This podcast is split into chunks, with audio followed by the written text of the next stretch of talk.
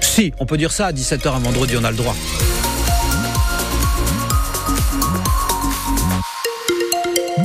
Bah, c'est qu'il fait encore froid pour le week-end euh, qui, qui arrive. Alors, a, priori, messieurs et mesdames, les températures vont commencer à grimper.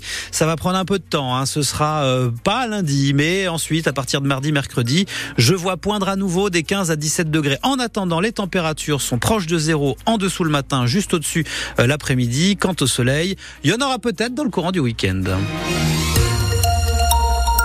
Féline Edouard Duo, il n'y aura pas d'éolienne à Mauprévoir. Le Conseil d'État a confirmé hier l'arrêté de la préfecture de la Vienne qui refusait l'implantation de six éoliennes sur le territoire de la commune en cause la proximité du projet avec trois lieux classés aux monuments historiques, l'abbaye de la Réole, le château de Mauprévoir et l'église de Pérou.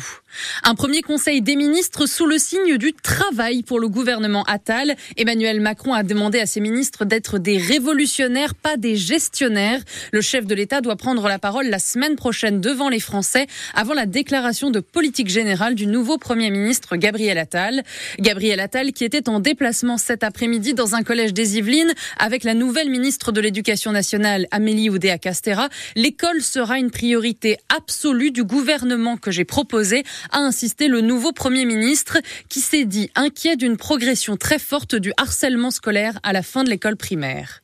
La courbe des prix va-t-elle enfin se tasser? L'inflation a atteint 4,9% l'année dernière, annonce l'INSEE. Mais pour ce qui est des courses, les tickets de caisse ont continué leur flambée. Les prix dans l'alimentaire ont encore augmenté de presque 12%, soit quasiment deux fois plus vite qu'en 2022. Mais dans ce secteur, il y a quand même une bonne nouvelle. Emmanuel Collardel, la tendance est plutôt encourageante sur les derniers mois. Oui, si on regarde le chiffre global dans l'alimentaire en décembre dernier sur les 12 derniers mois, c'est celui-là qui nous donne la tendance actuelle et avec une hausse des prix à 7,4%, on voit bien que l'inflation est en train de ralentir. Dans le détail, si nos courses ont quand même coûté bien plus cher cette année, c'est d'abord à cause du sucre dont le prix s'est envolé plus 27% avec des répercussions sur des produits comme les céréales du petit déjeuner ou encore le chocolat en poudre, troisième plus forte hausse, quasiment 14%.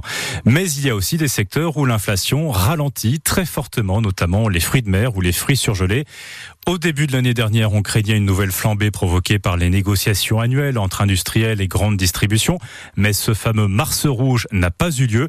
Il faudra attendre le résultat des nouvelles négociations annuelles qui ont lieu ce mois-ci pour savoir si cette accalmie va se confirmer. Nouvelle condamnation pour Nordal Lelandais, un an de prison pour avoir agressé sexuellement l'une de ses petites cousines en 2017. Elle était alors âgée de 14 ans. Nordal Lelandais a déjà été condamné à la réclusion à perpétuité en 2022 pour le meurtre de la petite Maëlys. Maintenir la pression, c'est le mot d'ordre des opposants à la loi immigration qui appelle à une mobilisation partout en France ce week-end. À Poitiers, un rassemblement se tiendra à 14h30 place de l'Hôtel de Ville, organisé par le collectif D'ailleurs nous sommes d'ici, avec la CGT, Solidaire et le planning familial entre autres. Autre manifestation, cette fois demain matin à Niort, le collectif Palestine 79 organise un rassemblement pacifique pour appeler à cesser les massacres à Gaza et en Cisjordanie. Le rendez-vous est fixé place à 10h30. Sur le Dakar, les deux pilotes poitevins sont remontés au classement général après la sixième étape. Charlie Herbst atteint la 39e place malgré une pénalité après l'arrivée. Le 2 sévrien Guillaume Cholet est lui arrivé à la 70e place après presque 13 heures de course.